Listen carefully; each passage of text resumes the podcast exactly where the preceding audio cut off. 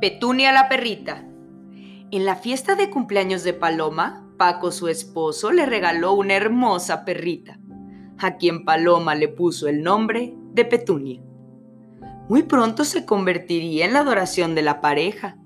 La visten hermoso, le ponen un collar con su nombre y le compran un perfume de perro encantador. Un día Petunia estaba en el jardín del frente de la casa y por ahí pasó Pibe, quien era un perro de la calle, y se detuvo por un momento y le preguntó a la perrita de la casa. Hola, princesa, me llamo Pibe. ¿Cuál es tu nombre? Pero la perrita Petunia no le encantó que le dijera princesa.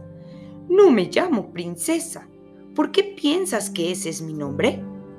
Pero Pibe siguió con su conversación y hasta la invitó a tomar aire fresco, que saliera un momento de su casa porque a él le parecía una prisión de lujo. Pero Petunia pensó dentro de ella, este perro está loco. ¿Cómo que mi casa es una prisión si me tratan con mucho amor y cada día me quieren más?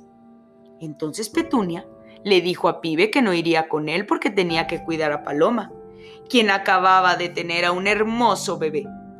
Le dijo que el niño era muy chiquitito, muy sonriente y que cuando creciera jugaría con él durante mucho tiempo. Un tiempo después, Paloma tuvo una niñera llamada Pandora.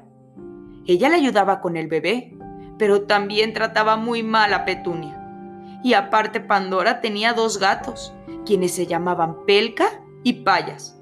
No les gustaba jugar con la perrita, y a cada momento solo recibía zarpazos de los gatos y cada que ellos hacían un perjuicio, culpaban a la hermosa Petunia. Después de un gran destrozo, los gatos culparon nuevamente a la perrita, y entonces la niñera decidió ponerle un bozal. Y como Paloma y Paco estaban de viaje, entonces nadie pudo ayudar a la perrita. Y entonces decidió escapar de la maravillosa casa y buscar a Pibe para pedir su ayuda. Petunia pensaba que era un perro muy extraño, pero que seguramente era muy perspicaz.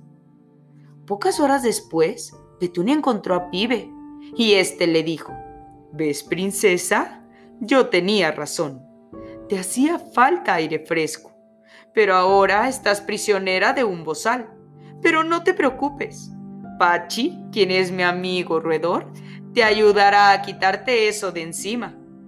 Por suerte, Pachi le quitó el fastidioso bozal y así fue como festejaron la gran partida. Una vez que lograron vencer el bozal, Petunia pensó que Pibe era muy lindo, algo extraño, pero lindo. Y entonces el perro de la calle invitó a la hermosa perrita a comer una deliciosa paella. Y entonces le dijo, ¿Qué opinas, princesa?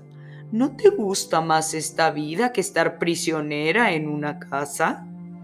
Petuna pensó que ella prefería estar en casa con Paloma y Paco y que Pibe era muy extraño, pero muy divertido.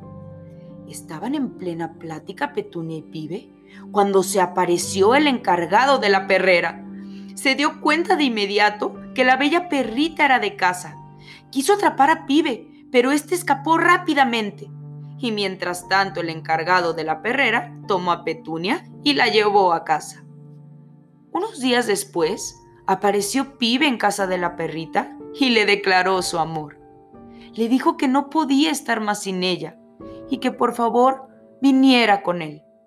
Pero en ese momento salió de la casa Paloma, quien ya había regresado de su viaje, y al ver que Petunia estaba encariñada con Pibe, decidió que lo mejor era adoptarlo y así poder en un futuro tener muchos cachorritos hermosos. Unos años después, Pibe y Petunia por fin tuvieron a cuatro hermosos cachorros, Paddy, Pacho, Puffy y Polly, quienes dieron una inmensa felicidad a la familia entera. Y Pablo, quien era aquel bebé nacido hace algunos años, no paraba de jugar con ellos durante todo el día. Y colorín colorado, este cuento se ha acabado.